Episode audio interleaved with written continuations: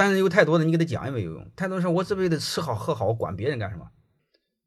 我死之后哪管什么洪水滔天？你要是这么个逻辑，谁也没治。太多的鸟人是这样的，这是非常非常无奈的，叫平庸。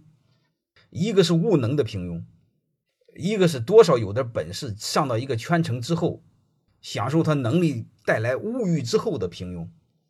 背后的逻辑永远是平庸，只不过是他平庸的层次不一样。一个是无能认命那种平庸，还有一个所谓的感觉很好，自我感觉很好，就像是在那个烂圈子里，哎，他多少有点优秀。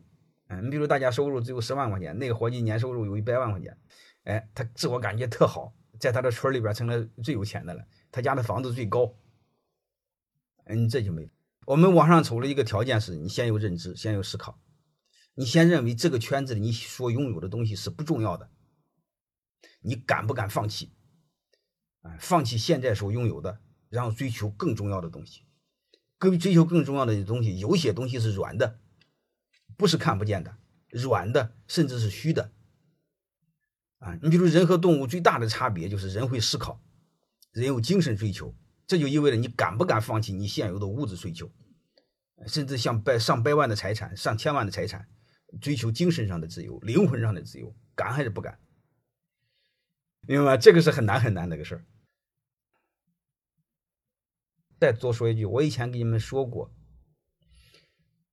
这个穷人这个相互伤害非常可恶啊，所以我建议你们自己保重，照顾好自己，